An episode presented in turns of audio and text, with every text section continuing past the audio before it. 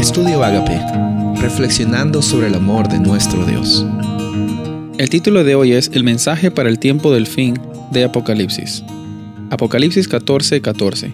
Miré y he aquí una nube blanca, y sobre la nube uno sentado semejante al Hijo del Hombre, que tenía en la cabeza una corona de oro y en la mano una hoz aguda.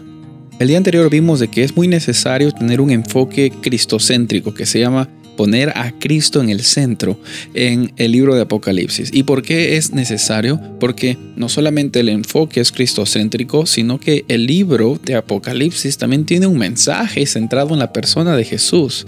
Cuando nos damos cuenta de que el mensaje tiene bastante lenguaje de adoración, tiene bastante lenguaje de juicio, hay dos cosas que se nos vienen a la mente. En primer lugar, adoración y en segundo lugar, juicio. Adoración tiene que ver con la reacción que la creación de Dios tiene por lo que Dios hace por cada uno de nosotros. Cuando nosotros adoramos, no estamos haciéndole un favor a Dios, no estamos dando una acción para tener algo a cambio. Todo lo contrario, el espíritu correcto de adoración es una reacción a lo que Dios hace por su iniciativa al alcanzarte a ti, al alcanzarme a mí. Es una iniciativa inmerecida, y por eso se llama gracia, lo que recibimos por parte de Dios, la salvación, el cuidado, el sustento, la restauración, el perdón de nuestros pecados, la vida eterna, todo eso son regalos que Dios nos está dando. Dios te da a ti, te da el regalo de la vida y eso nos debe causar, si analizamos y meditamos en eso, eso nos debe causar un espíritu de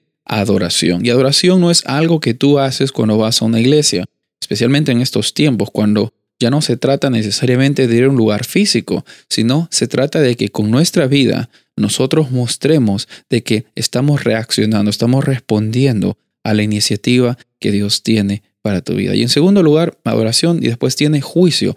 La palabra juicio en Apocalipsis es muy común. Hay bastantes escenas de adoración en el cielo y también hay bastantes escenas de juicio, como la que leímos, que Dios está victorioso así, pero en esa escena vemos también de que hay una hoz, como que está dispuesto ya a cegar, a cosechar, está dispuesto a, a poner las cosas en su lugar.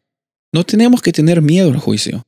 No tenemos que tener miedo a algo, especialmente sabiendo de que nuestro abogado también es nuestro juez y es nuestro amigo y es nuestro Salvador. La persona de Jesús es tan increíble que no solamente va a estar contigo en las buenas y en las malas, sino Él te libra de la culpa de los errores que tú cometiste en el pasado.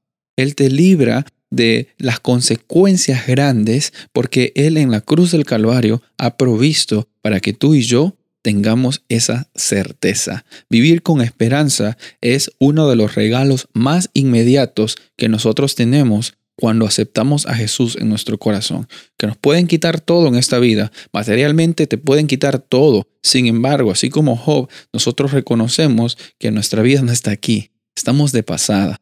Y tenemos la certeza de que el centro de nuestra vida es Jesús, así como el centro del mensaje del tiempo del fin de Apocalipsis también es la persona de Jesús, que va a venir a juzgar, va a venir a poner las cosas como tienen que estar, porque este mundo se está yendo de mal para peor. No hay que hablar mucho acerca de eso, y no hay que asustarnos tampoco, y no hay que sorprendernos tampoco, porque la Biblia ya nos había mencionado esos marcadores del tiempo, qué es lo que iba a pasar. Pero ¿qué es lo que podemos hacer? Es la pregunta. Hay cosas que están fuera de nuestro control, como las situaciones de los países, las situaciones económicas mundiales, eh, los problemas y las injusticias, pero hay cosas que nosotros podemos hacer. En primer lugar es vivir el mensaje. Vivir el mensaje y compartirlo en segundo lugar con las personas. Y sabes, este mensaje no es un mensaje que lo compartes solamente con palabras.